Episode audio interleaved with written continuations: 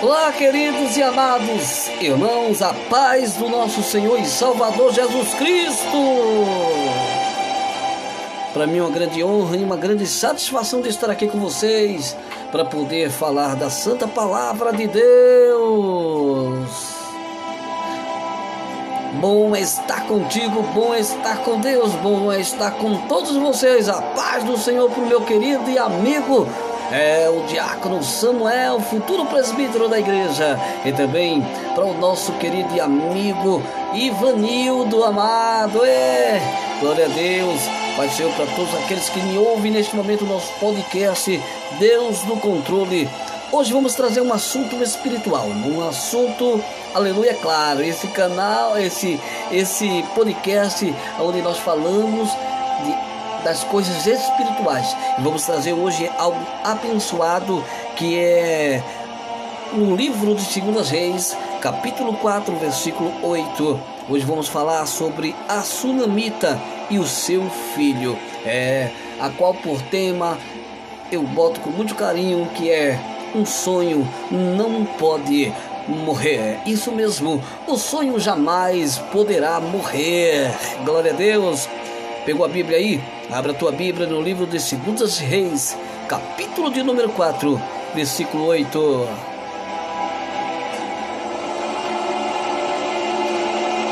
Glorificado seja o santo nome de Jesus neste dia abençoado, querido. Vamos ler para a glória de Deus, versículo 8, capítulo 4 de segundo livro de Reis, que diz assim: e sucedeu também um dia em que, que indo Eliseu a Sunem, havia ali uma mulher rica, a qual teve ou reteve a comer pão, e sucedeu que todas as vezes que passava ali, se dirigia a comer pão.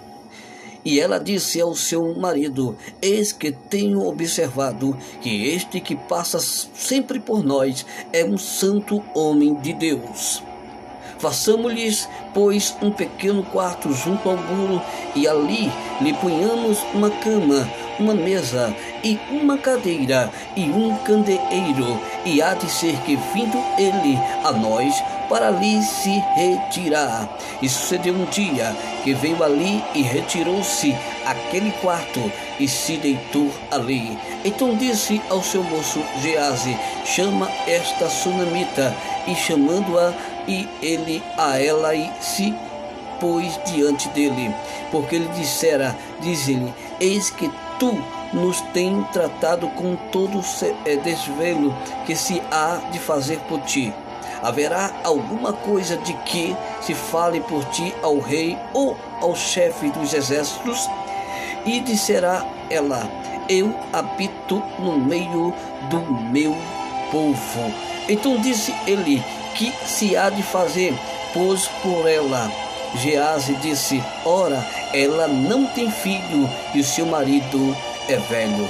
Pelo que disse ele: Chama, e chamando a ela, ela se pôs à porta. E ele disse: A este tempo determinado, segundo o tempo da vida, abraçarás um filho. E disse, e disse ela: Não, meu senhor, homem de Deus, não mentais a tua serva. Queridos e amados irmãos, aleluia.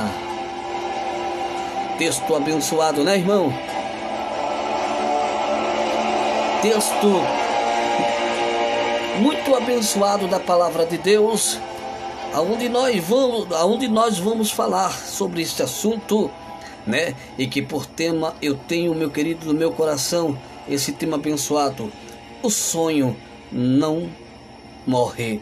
Sonho não pode morrer. Coloque isso no teu coração, coloque isso na tua mente. O sonho, ele não morre. Não deixe o sonho, o teu sonho morrer. Aleluia. Queridos irmãos, essa história mais, é, mais convincente da Bíblia é uma das histórias mais convincentes da Bíblia Sagrada, irmão. É esta sobre a Sunamita, uma mulher de nome desconhecido, mas que o seu testemunho de vida atravessou milênio e um verdadeiro exemplo de fé. Não é isso? Então, ela lutou, esta mulher, ela lutou pelo sonho, o seu sonho, e não deixou morrer esperança, a esperança. Passou momentos muito difíceis, mas confiou em Deus e não se decepcionou. Veja só, a história da Sunamita, querido, ocorreu aproximadamente entre 874 e a é, 782 a.C., época em que apareceu no reino do norte de Israel um profeta Eliseu, que foi discípulo discípulo de Elias. O nome pelo qual ficou conhecido conhecida, né, vinha da cidade de Sunem, que traduzido significa declive, né? Pois Sunem estava localizada em uma elevação da terra, a 5 quilômetros ao norte do vale de Jeriel, né? Rodeada por cactos e, e palmares, né? Logo à sua frente, irmão, estava um monte Carmelo onde Elias lutou com os 400 profetas de Baal. Bem próximo ao sul podia-se ver o caminho, incluindo o que levava a um monte Gibeoa. De Sunem se contemplava toda a planície de Israel, uma rica área agrícola. Muitos fazendeiros moravam no vale de Jeriel. O solo era fértil né, bastante fértil, é, favorecia o crescimento de grãos, proporcionando grandes colheitas e o que acentuava e contraste entre a fertilidade do local com a infertilidade que sofria a sunamita. Olha só, irmãos, este vale havia sido palco de batalha entre os filisteus e o exército do rei do sul. A planície de Jeriel, com um monte Carmelo ao fundo, visto de Sunem, o ministério de Eliseu. Vamos falar do ministério de Eliseu. O profeta Eliseu, é, exercendo o seu ministério, saía frequentemente de sua casa em Samaria e percorria a, a cerca de 56 quilômetros para chegar ao Monte Carmelo, local do seu retiro espiritual, onde se dedicava à oração buscando a orientação de Deus. Era uma viagem longa, cansativa, consumia muito a energia de Eliseu e seu moço Gease. Eliseu e Gease, entretanto, para chegarem ao Carmelo, né, 15 e 25 metros de altura, sempre passavam por Sunem tinha que, pra, quando ia para o Carmelo, tinha que sempre passar em Sunem. Ele estava exausto, cansado, né?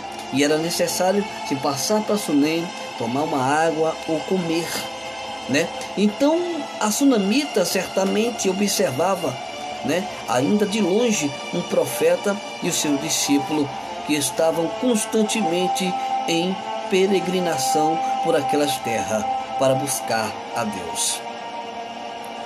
O interessante, queridos e amados, é que a sunamita enxergou algo que toda uma cidade deveria ter visto, mas não viu. Essa sunamita, meus amados irmãos, ela enxergou o que muitos naquela cidade não conseguiu ver. Aleluia. Sunem, irmão, era uma cidade próspera em que os seus habitantes poderiam ter facilmente oferecido alimento e abrigo para um homem que estava a serviço de Deus, em benefício de toda uma nação. Sucedeu, irmãos, que também um dia que indo Eliseu a Sunem, havia ali uma mulher é, importante a qual o reteve para comer pão. E sucedeu que todas as vezes que passava por ali, entrava para comer pão. Isso está no livro de Segundas Reis, no capítulo 4, versículo 8. No versículo 9 do capítulo 4, ela disse ao seu marido: Eis que tenho observado que este que sempre passa por nós é um santo homem de Deus. Aleluia. Aí você vê aí a hospitalidade da sunamita. Você veja, irmão, que a sunamita tem esse discernimento espiritual, a sua atitude de ajudar o profeta Eliseu e Gease refletia o zelo e o amor a Deus que ela possuía em seu coração. Ela era uma mulher bondosa e hospitaleira, né? E as criaturas mostram, né? As santas escrituras, perdão, as santas escrituras mostram, irmão, que no passado, pela hospitalidade, os servos do Senhor havia hospedados anjos sem saber. Era. E ela pensava que ter o homem de Deus em sua casa representava uma oportunidade de um maior contato com o espiritual. Para ela, fazer o bem ao homem de Deus era como se estivesse honrando aos próprios Deus. Era, irmão, aleluia. Então a sunamita, em uma atitude de amor para com Deus e o seu profeta, né, Eliseu, pede ao seu marido que construísse um quarto na parede superior da sua casa, onde poderia abrigar a Eliseu ali, que ele se retirasse para descansar. Aleluia! Glória a Deus, bendito é o nome do Senhor Jesus Cristo.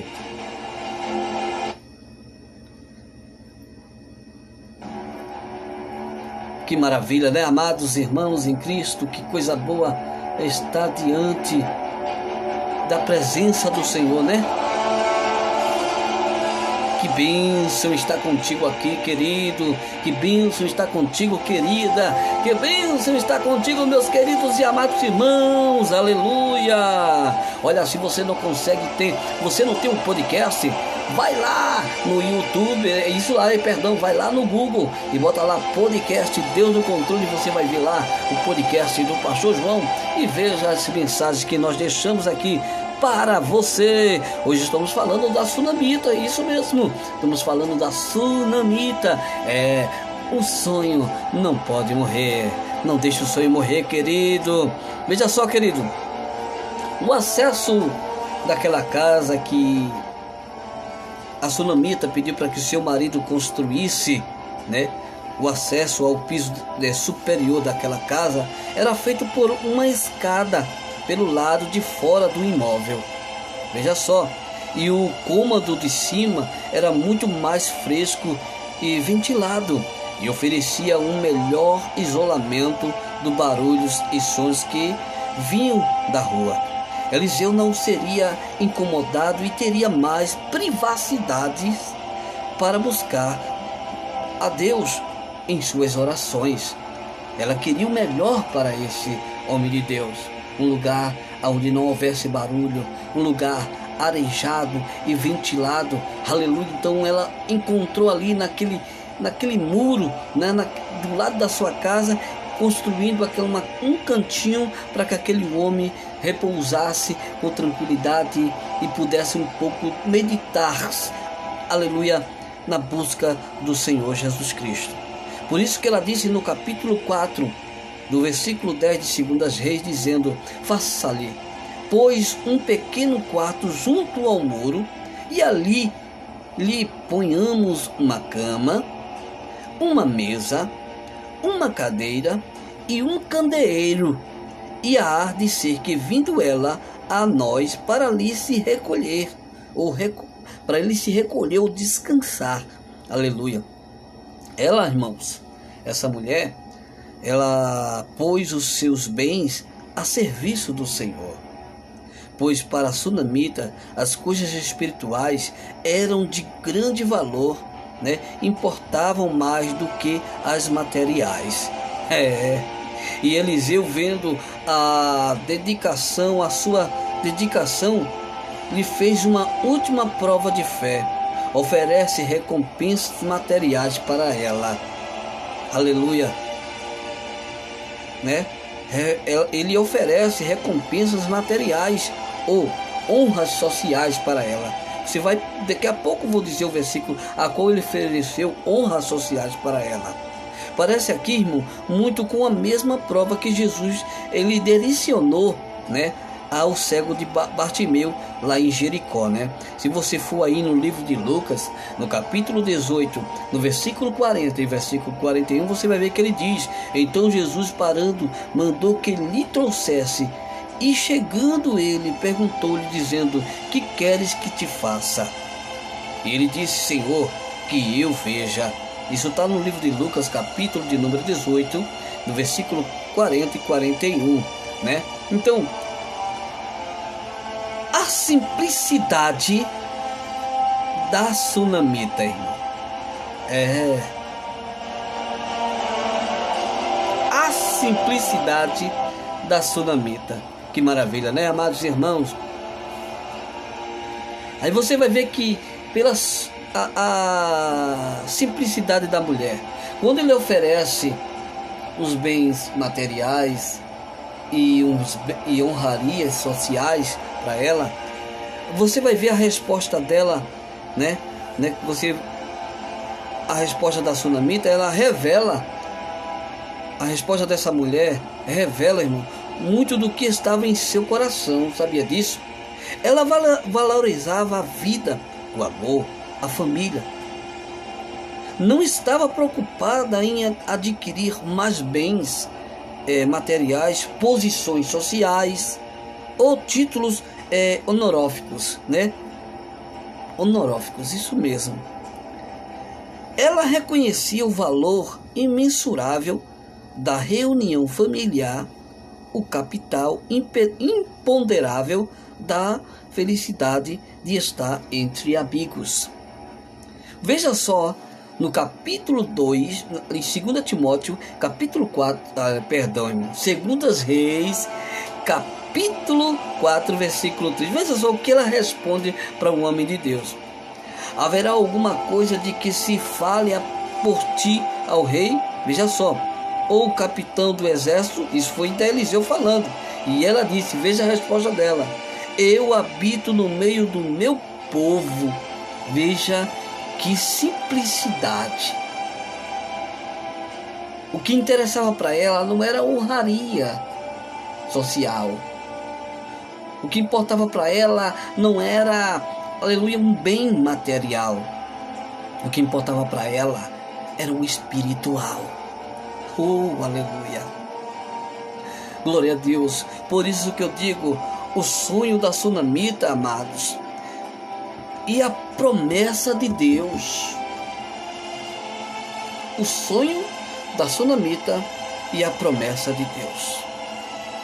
Eliseu ouve o sábio conselho de Gease, que lhe informou que a sunamita não tinha filhos um antigo sonho dela que desejou tanto, imaginou as roupinhas do bebê, podia até ver uma linda criança correndo pelos corredores da casa. Aleluia. Mas era apenas um sonho. Um sonho esquecido, relegado ao passado. Mas Deus contemplava aleluia, a sua generosidade, a sua hospitalidade e dedicação em servir ao Senhor através da ajuda que oferecia ao seu servo Eliseu. Aleluia.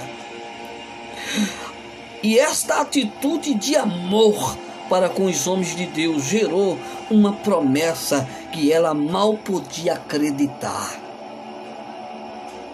A sunamita, amados e queridos irmãos, nunca esperou tamanha bênção. Aleluia. Oh, aleluia. Glória a Deus. Aí, dentro de um ano, a promessa de Deus se cumpriu porque o amor gera vida, paz e alegria. Ela concebeu e deu à luz um lindo e abençoado menino, filho da promessa, tal qual foi Isaac para Abraão e Sara, né, irmãos? A sunamita e o seu filho.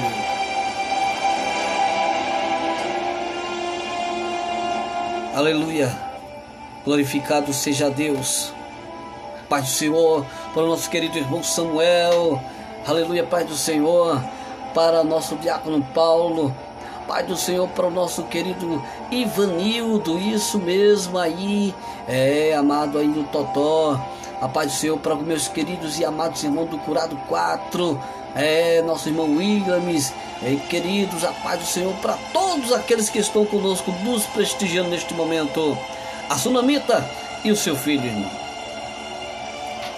Agora aquela mulher, a, a, agora aquele lar que era frio, se enchia de calor e de sorriso de uma criança. Uma família completa e feliz em Israel. Um filho era considerado naquele tempo a maior bênção e alegria que um pai e uma mãe poderia alcançar.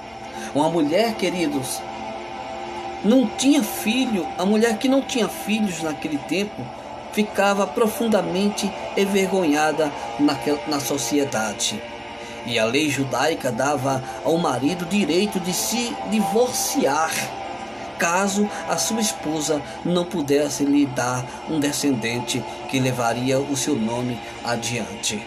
Mas tudo isso agora estava superado, pois Deus havia lhe dado um presente perfeito, o presente que ela realmente precisava. Aleluia! E este foi o sonho que a sunamita escolheu para sonhar. Um lar simples, mas feliz, uma família debaixo das bênçãos de Deus. E o menino crescia nos caminhos do Senhor. Aleluia. Glória a Deus.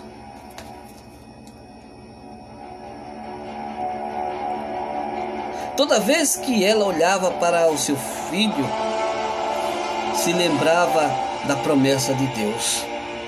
E se cumprindo na sua vida, é, é, a promessa de Deus se cumprindo na sua vida era muito lindo. E concebeu a mulher e deu à luz um filho no tempo determinado, no ano seguinte, segundo Eliseu lhe dissera. Isso você vê no capítulo 4 e no versículo 17 de Segundas Livros de Reis. E o seu filho era uma bênção, né? ensinado na lei do Senhor, obediente, é, ajudava o seu pai no, no trabalho. Glória a Deus. Certamente nasci da ansiedade de querer retribuir todo o amor e o carinho que recebido de seus pais, este menino trabalhou duro, se expondo muito ao sol, mas ele ainda não tinha um preparo físico adequado. Não estava acostumado a trabalhar arduamente, né? O sol de verão é muito forte naquela região. Fez muito calor naquele dia. Muitos estudiosos não acreditam que o filho da sunamita tinha sofrido de insolação, que dependendo da intensidade da exposição ao calor pode levar à morte, principalmente em jovens e idosos. Assim acredita alguns estudiosos da Bíblia. Conforme em 2 Reis, no capítulo 4, no versículo 18 e versículo 19, veja só o que diz: E crescendo o filho, sucedeu que um dia saiu para ter com seu pai, que estava com, com os segadores, e disse ao seu pai: Ai, minha cabeça, ai, minha cabeça. Então disse a um moço: Leva-o à sua mãe. Aleluia. E o menino é levado à sua mãe, depois de algum tempo, ele veio, vem a falecer. Momentos terríveis, né? Passou aquela mulher. Era o vale da sombra e da morte. O sonho estava se esvaindo entre ela. Promessa estava morrendo. Aleluia. Glória ao nome de Jesus. Ver o seu único filho, quem ela amamentou com tanto zelo, muitas vezes acordando no meio da noite, ela deu amor, deu carinho, ensinou as primeiras palavras, os primeiros passos. É, ela estava ali, né, nos seus joelhos, né? Ela podia sentir a sua vidinha, né? É, é, pouco a pouco se esvaindo sem poder fazer nada. Em particularmente, irmão, não posso nem imaginar a dor que seja passar por uma situação como essa.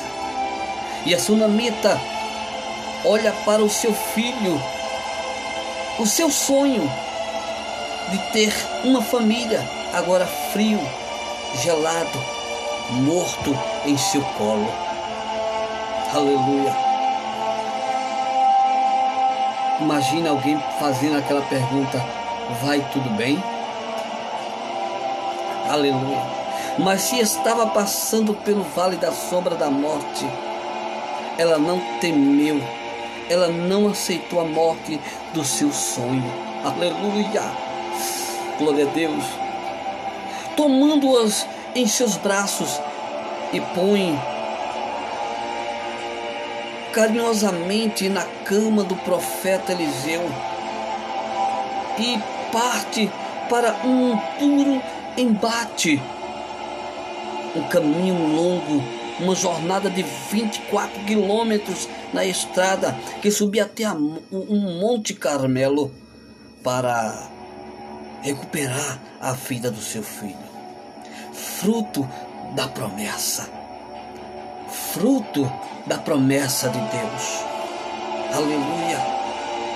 Ela não se acomodou quando ela viu que a promessa estava se esvaindo, indo embora, ela não se acomodou. Ao longe, ela respondendo ao profeta com palavras, demonstrava a sua certeza, a fé de que a vida do seu filho seria restaurada. Interessante que a frase que veio foi: Vai tudo bem aleluia, me faz me lembrar da resposta de Abraão ao seu filho Isaac. É, quando este iria oferecê-lo em sacrifício a Deus. No livro de Gênesis, no capítulo 22, do versículo 8 diz: E disse Abraão: Deus proverá para si o cordeiro para o holocausto, meu filho. Assim caminhavam ambos juntos. Aleluia. Ao chegar diante de Eliseu, ela se prostou, né? Ela prostra com o coração quebrantado. E Eliseu sendo um homem, um homem poderoso em palavras e obras, nos deixa também uma lição de humildade aqui. É. Porque Eliseu era um homem poderoso ali Eliseu era um profeta considerado, mas ele trouxe uma lição de humildade. Aleluia. Ao invés de tentar dar uma, dar de dar uma de adivinho, ele reconhece que Deus não havia lhe revelado o que estava acontecendo naquele momento. Aleluia, não era profeta. Ele poderia dar uma de adivinho ali, né? Mas Eliseu, aleluia, não deu uma de, de, de adivinho. Chegando ela, pois, ao homem de Deus, ao monte, pegou nos seus pés, mas chegou Gease para retirá-la. E disse, porém, o homem de Deus: Veja só a humildade do profeta. Em 2 Reis, capítulo 4 e versículo 27. Veja só o que ele diz: Deixa, porque a sua alma está triste de amargura Aleluia. O Senhor me encobriu e não me manifestou. Quer dizer, Deus não me revelou o que ela está passando. Eu queria abrir um parênteses. Oh, Ashuribicanta Abagashai. Para poder falar neste, nesta parte, neste capítulo 4 de Segundas Reis e do versículo 27, da humildade do profeta. Ele era profeta considerado, mas ele não deu uma de adivinho, né? Porque tem pessoas que às vezes na igreja está pregando, aleluia, vê um irmão triste, uma irmã chorando, um irmão cabeça, cabisbaixo, né, com alma amargurada e quer tentar adivinhar o que a irmã ou o irmão tem. E dá um de adivinho dentro da igreja não mostra a humildade o que foi que o profeta Eliseu deu uma lição para todos nós pregadores de hoje. Ser humilde não significa sinal de fraqueza. Ser humilde, reconhecer que Deus não lhe mostrou, não significa que você é fraco, que você não é espiritual. Aleluia, glória a Deus. Glória a Deus. Se Deus não revelou, é porque naquele momento, aleluia, Deus está provando, aleluia, aquela pessoa que chega até você. Veja só, quando essa mulher chega nos pés com a alma amargurada, Deus não revelou nada para o profeta, conforme o capítulo 4, versículo 27 de Segundas Reis. Eliseu, irmão, então ele pega, manda o seu discípulo, manda Gease, pôr o seu bordão sobre o rosto daquele menino, aquele menino morto. Mas a tarefa, aleluia, a tarefa que não são para Gease realizar. Aleluia, a tarefa que não é para outra pessoa fazer a não ser você. Certas coisas exigem a presença de um homem de Deus.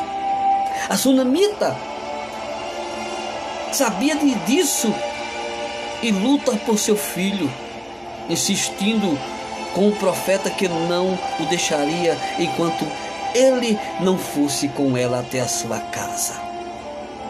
E Eliseu, vendo a disposição e a fé dela, levantou-se e a acompanhava. Gease, que foi na frente deles, volta com uma notícia não muito boa, né? O bordão não funcionou. Algo parecido havia acontecido também com a filha de Jairo, né, irmãos? Pois quando Jairo buscava pela ajuda de Jesus e os seus, e os seus familiares, chegaram dizendo que sua filha estava morta. Ao que o mestre lhe deu a boa instrução: crer somente. Aleluia. O calor humano, irmão, para ressuscitar sonhos. oh glória!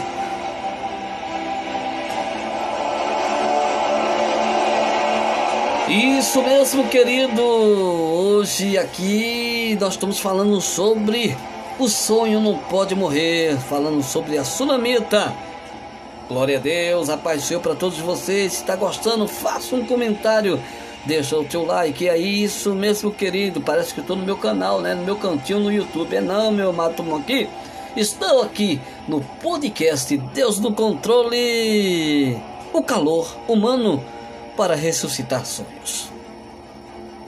O bordão né, de Eliseu não funcionou porque para se ressuscitar sonho é preciso intercessão, súplica e calor humano. Vocês concordam comigo? Eliseu, irmão, estava. Eliseu teve que orar de portas fechadas, pois ora ao teu pai que está em secreto, e o teu pai que, que vê em secreto te recompensará publicamente, conforme diz Mateus 6 e 6, não é isso? É preciso insistência, amado. Pedir, pedir, dá-se-vos-á. Aleluia. Buscai e encontrareis. Batei. Aleluia. E abri-se-vos-á. Isso está em Mateus 7 e 7, né? E Eliseu, irmão, pois a oração, né? Eliseu, após a oração, transmite calor ao jovem através do contato direto com o manto, com o morto, perdão. Mas uma simbologia de que não podemos nos isolar daqueles que estão mortos espiritualmente, necessitando da nossa ajuda. Quem entendeu aí? Hum? Aquelas pessoas que você despreza, que você acha que não tem mais jeito, e você deixa de lado. Às vezes está precisando que você se aproxime para que o morto possa se ressuscitar. Aleluia. Tal como Jesus, né? Não é isso? Eliseu não temeu a impureza cerimonial da lei, mas voltou a deitar-se sobre o menino aquecendo novamente e transmitindo-lhe a vida. Muitas vezes é preciso agir de igual forma, abraçando com muito amor os pecadores, a quem desejamos ver, né, ressuscitados. E subiu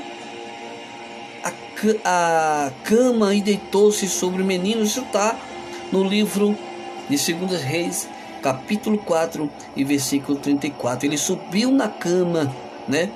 Glória a Deus, é, sobre o menino e pondo a sua boca sobre a boca daquela criança, né? E os, e os seus olhos sobre os olhos dele e a sua mão sobre as mãos dele e se estendeu sobre ele e a carne do menino aqueceu novamente. A fé da sunamita, irmão, foi honrada o sonho de Deus não morre. Temos que ter fé. Ela humildemente agradeceu e entra para a história de Israel como uma mulher sábia e de fé. Qual é o seu sonho, hein? Qual é o seu sonho? Eu sei que há muita gente com os sonhos morrendo aí, gente que perdeu tanta coisa na vida e chega até que aqui sem me saber como. Talvez o seu sonho esteja esquecido no passado. Você já nem se lembra mais o que é poder sonhar, não é isso? Quem sabe o seu sonho, amigo, o seu sonho, amiga, é ver aquela pessoa amada ou uma família transformado, ressuscitado espiritualmente, libertos das drogas, dos vícios e do pecado. Mas você precisa tomar uma atitude, tomar uma decisão hoje.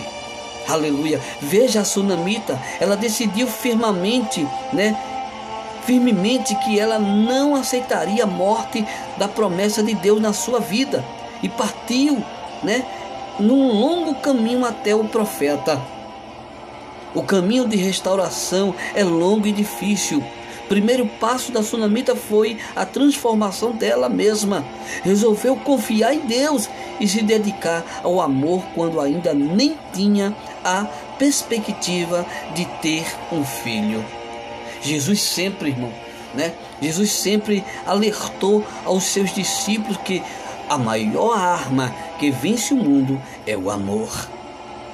Resolva amar renuncie à violência, renuncie às discussões, renuncie aos desentendimentos e tenha atitude de amor. Perdoe, abrace, transmita calor humano e, e vida. E ore. Confie no Senhor e Ele renovará as suas forças. Oh, glória a Deus. É, queridos amados irmãos, muito obrigado por você estar aqui mais um dia abençoado por essa oportunidade que Deus nos deu. É, amado, com mais um assunto espiritual no nosso podcast Deus do Controle. Para mim, uma grande satisfação, uma grande honra de mais de um dia, mais uma vez, tá com você. Se sinta abraçado pelo pastor João Carlos deste dia abençoado. A paz do Senhor. Ou oh, Shalom Adonai para todos vocês. E até a próxima, nosso podcast Deus do Controle. Tchau, tchau, povo lindo de Deus.